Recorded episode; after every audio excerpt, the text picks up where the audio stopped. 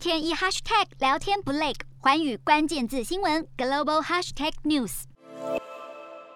印尼海军二号发布了新闻稿，指出印尼与澳洲自十月三十一号起，在附近的爪哇海举办每两年一次的新地平线联合演习，并表示这项演习有助于增进两国的关系。今年演习的内容包括机动编队、射击演习、海上作战等项目。在演习过程中，双方更成功测试五次机动编队，并击中海上的浮标靶等内容。印尼海军上校就表示，这项例行性的联合演习能够让两国的军队增进对彼此的了解，除了能够加强互信和战备操作性之外，也能够增进两国的双边合作关系。